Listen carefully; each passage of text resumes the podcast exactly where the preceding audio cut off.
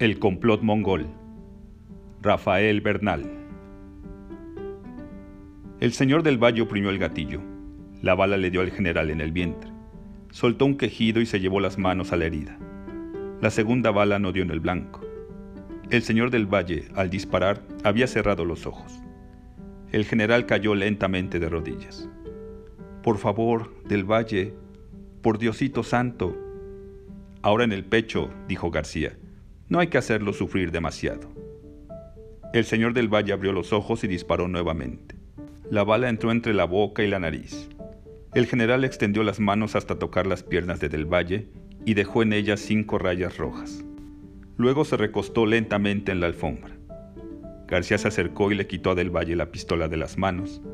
Luego le quitó la pistola de la funda al general. Ya ve cómo no es tan difícil. Del Valle veía el cuerpo del general con los ojos desencajados. ¿Quiere una copa? Del Valle empezó a temblar como si tuviera escalofríos. Los dientes le castañeaban. García fue a una mesa baja, donde había servicio de cantina. Llenó medio vaso con coñac y se lo llevó a Del Valle. Tome, esto es como con las mujeres. La primera vez les molesta, pero luego le toman gusto. Del Valle se bebió el coñac de un trago. Pareció hacerle provecho. Es terrible esto. Cuando mata uno a alguien, señor del Valle, lo condena para siempre a la soledad. ¿Qué dice? Algo que aprendí esta tarde. Del Valle no dejaba de ver el cadáver del general. ¿Está muerto? Me pareció que aún se movía. ¿Quiere darle otro tiro para asegurarlo? Deme otro coñac. Sírvaselo. Del Valle fue a la mesa y se sirvió otra copa, y la vació de un trago. ¿No quiere uno, García? Yo ya no lo necesito. ¿Y ahora? ¿Qué hacemos? Tal vez fuera mejor hablarle al coronel. La voz de Del Valle se iba afirmando, volviendo a lo normal. Sí, eso es. Miraflores me confesó, gracias a usted, su villanía, su intento de asesinar al señor presidente, de subvertir el orden público. Tenía la pistola en la mano y tuve que matarlo en defensa propia. No, en defensa de la vida del señor presidente, de las instituciones. Del Valle caminó hacia el teléfono. No se mueva, dijo García. Del Valle se volvió sorprendido. ¿Qué quiere ahora? Usted mismo, señor Del Valle, la primera vez que hablamos, me ordenó que averiguara a fondo este asunto y que, si había alguna verdad en el rumor, obrara de acuerdo con mis mejores luces. Estoy cumpliendo sus órdenes. Pero las cosas han cambiado completamente. Y para mí, una muerte más o menos no tiene importancia. Esta tarde se hizo la única muerte que tenía importancia, señor del Valle. Ya le dije que no la ordené, que no sabía nada. Tal vez, pero no podemos quedarnos con la duda. No puedo quedarme con ella. Y luego, usted ha matado al general Miraflores. Usted me obligó, García. El general Miraflores vino conmigo, señor del Valle, a aprenderlo por conspirar contra la vida del señor presidente, y usted lo mató a la mala. Yo lo maté a usted, tratando de salvar a mi general Miraflores. No puede matarme, García. ¿No? Ya me ha hecho matar a un hombre. Sí. Era bueno que supiera de eso y que yo supiera a qué atenerme con usted. Le puedo dar lo que quiera a García. Usted mismo dice que tengo oportunidades de llegar a la presidencia. Lo puedo hacer rico cuando llegue a la presidencia. A la presidencia del infierno, señor del Valle. Disparó una sola vez. La bala le entró a Del Valle entre los ojos, le desbarató la cara y le quitó, junto con los anteojos, el aspecto de hombre importante y venerable. García puso la pistola en la mano del cadáver del general y guardó la suya propia. Luego fue al teléfono que estaba sobre el escritorio y marcó un número. Habla García a mi coronel. Son las 10 y 7 minutos, García. Le dije que me llamara a las 10 en punto. ¿Hay órdenes, mi coronel? No hemos podido aprender ni al sapo ni al gringo, pero estoy seguro de que tenía usted razón. Recogimos el rifle. ¿Hay órdenes, mi coronel? Sí, es necesario detenerlos, detenerlos como sea. Ya he cambiado a todos los hombres de guardia por si las dudas. Le he pedido a los del FBI que refuercen la guardia en las ventanas que dan a la plaza, pero hay que detener a las cabezas. Ya no es necesario, mi coronel. ¿Qué dice? Esta es una orden. Estoy en la casa del señor del Valle. Parece que tuvieron un disgusto. Se hicieron de palabras y se dieron de balazos. ¿Están muertos? Sí. Espéreme allá. Lo siento, mi coronel, pero tengo que hacer algunas cosas. Colgó el teléfono, salió del cuarto y llegó a la puerta de la calle. Se había guardado la pistola en la funda. Cuando abrió la puerta, se encontró de frente con dos hombres. Tenían pistolas en las manos. No se mueva, dijo uno de ellos. Entre. García retrocedió sin quitarles la vista de encima. Los dos hombres entraron tras de él. Oímos unos tiros. ¿Dónde están el señor del Valle y mi general Miraflores? Allá adentro, dijo García. Usted es García, dijo un hombre. Lo he visto algunas veces. Sí, y usted es el sapo. Sotisis de Guy, dijo el otro. Y el señor Browning. Vamos al estudio, dijo el sapo. Entraron al estudio. El gringo soltó un chiflido leve cuando vio los cadáveres. Se los quebró a los dos, dijo el sapo. Se mataron ellos, dijo García. El gringo, sin soltar la pistola, se le acercó y le sacó la 45 de la funda. He has infrared, dijo oliendo el cañón. Recibí su recado, dijo García. Cuando llegué esta tarde a mi casa recibí su recado. Nosotros no le hemos mandado ningún recado, García, pero ahora lo vamos a mandar al infierno. No fueron a mi casa esta tarde, ni sabemos dónde vive. Hemos estado corriendo de un lado para el otro. Nos cayeron en el hotel. Shut up, dijo el gringo. Usted, Mr. García, se va a morir hoy. Si hubiéramos sabido dónde era su casa, lo hubiéramos buscado para matarlo, dijo el sapo. De todos modos, hace tiempo que le tengo ganas, desde que mató a Luciano Manrique. ¿Cómo sabe que fui yo? Me lo dijo el señor del Valle, y ahora quietecito para que no le duela, como dicen los doctores. En la puerta abierta sonó la voz de Lasky. ¿Necesita ayuda, Filiberto? El gringo se volvió rápidamente y la bala de Lasky le dio en el corazón, echándolo hacia atrás. El sapo saltó sobre García, pero este ya tenía el puñal abierto en la mano y el mismo sapo se lo clavó en el pecho. García tiró del puñal y lo volvió a clavar. Lasky lo tomó del brazo. Vámonos, Filiberto. García recogió su pistola y salieron casi corriendo. A lo lejos se oían las sirenas de la policía. Vamos en su carro, dijo Lasky. Se subieron. Dos patrullas de la policía llegaban en ese instante a la casa del señor del Valle. García arrancó el motor. Gracias, dijo García. ¿Está herido? preguntó Lasky. No. Comprendo que ese asunto era entre mexicanos, Filiberto, pero me había obligado a intervenir. Es usted mi amigo. Creí que no era sentimental. Lasky rió brevemente. Lo necesito, para lo que le dije hoy al mediodía, y cuando necesito algo, lo cuido, como cuido mi lugar. Gracias de todos modos. He logrado averiguar a quién pertenece el teléfono 359908, dijo Lasky. García lo vio sorprendido. Sí, Filiberto, es el número que marcó el chino aquel, cuando pidió el dinero con el que nos iba a cohechar. El teléfono es de otro chino, un tal Liu, que vive en la calle de Dolores. Sí. Y la señorita Funk era empleada de ese chino, antes de irse con usted. ¿Y qué? Quiero que me ayude a esta investigación. Me han dicho que es amigo de Liu. Yo ya acabé mi investigación. No, no la ha acabado. Sí. La señorita Funk está muerta, Filiberto. Hubo un silencio. Sí, Martita está muerta, muy sola con su muerte, allí en mi cama. Y yo solo con mi vida. Y del Valle y el general y todos esos también están ya con su muerte. Y yo solo con mi vida. Como que me han dejado atrás como que yo siempre estoy en la puerta, abriéndola para que pasen los que ya van con su muerte. Pero yo me quedo fuera, siempre fuera. Y ahora Martita ya entró y yo sigo fuera. Mire, Filiberto, yo creo que el chino Liu mandó a la señorita Funk a que lo vigilara, a que espiara sus actos, creyendo que estaba usted investigando lo de Cuba. ¿Quién la mató? Un chino entró a su casa a eso de las 5 de la tarde. ¿Vamos a buscar a Liu? Sí. Llegaron a Dolores. Las tiendas y el restaurante ya estaban cerrados y no había gente en la calle. Seguramente siguieron mi consejo y se han escondido todos. Como que todos nos van dejando solos.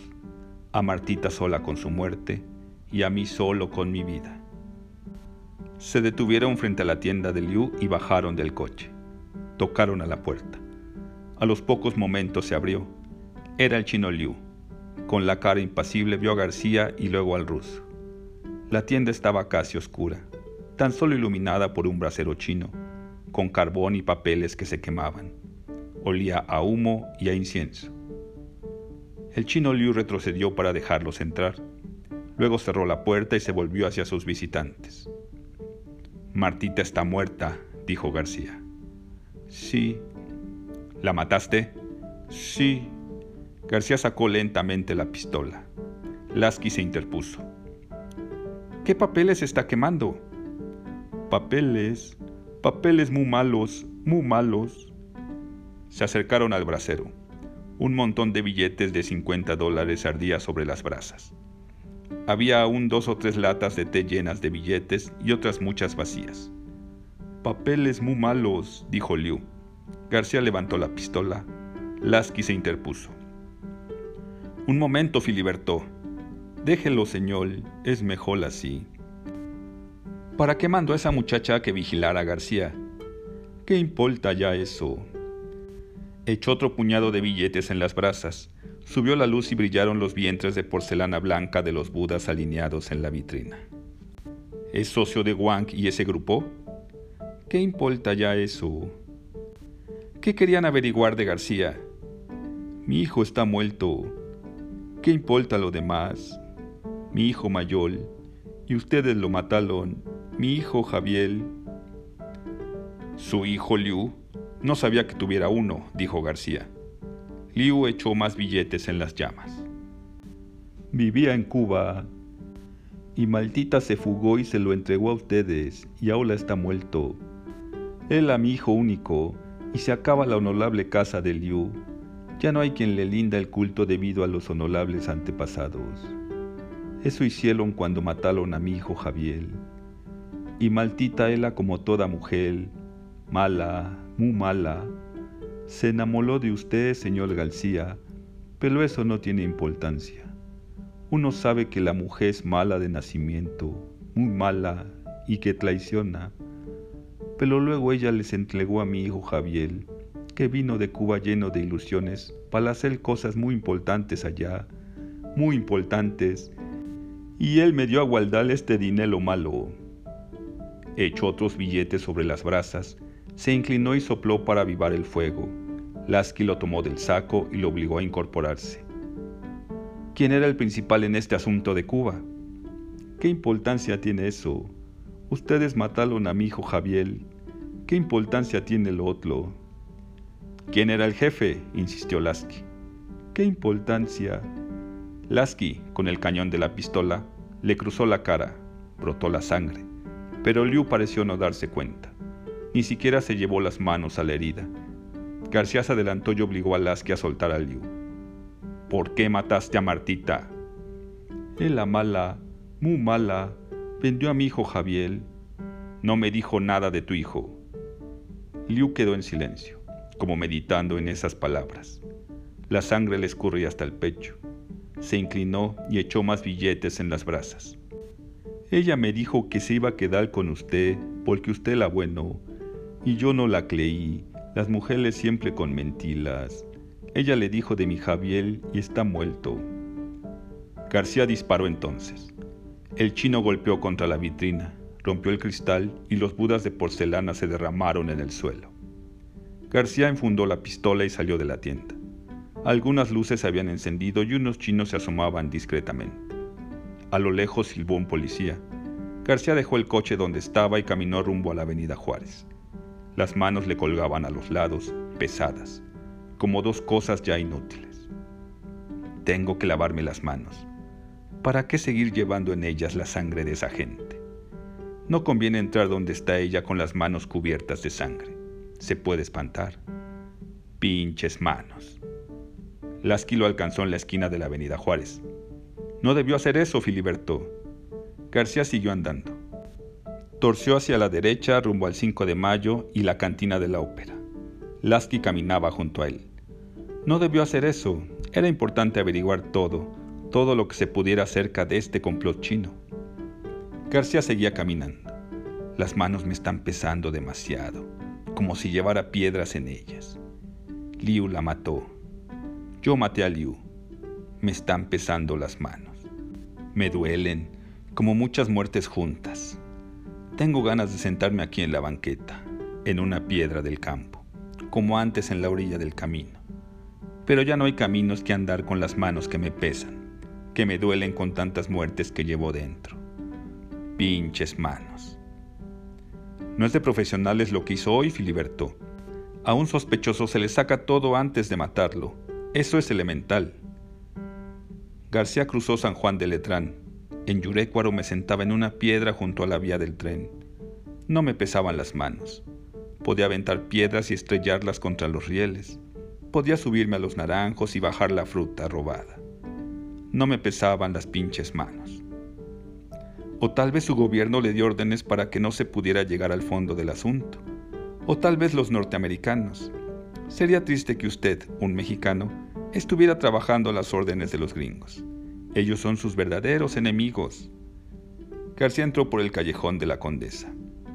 Y yo aquí, con las manos pesadas, caminando por las calles, y ella en mi cama, tan sola con su muerte. Y yo aquí solo, caminando por la calle, con las manos que me pesan como muchas muertes.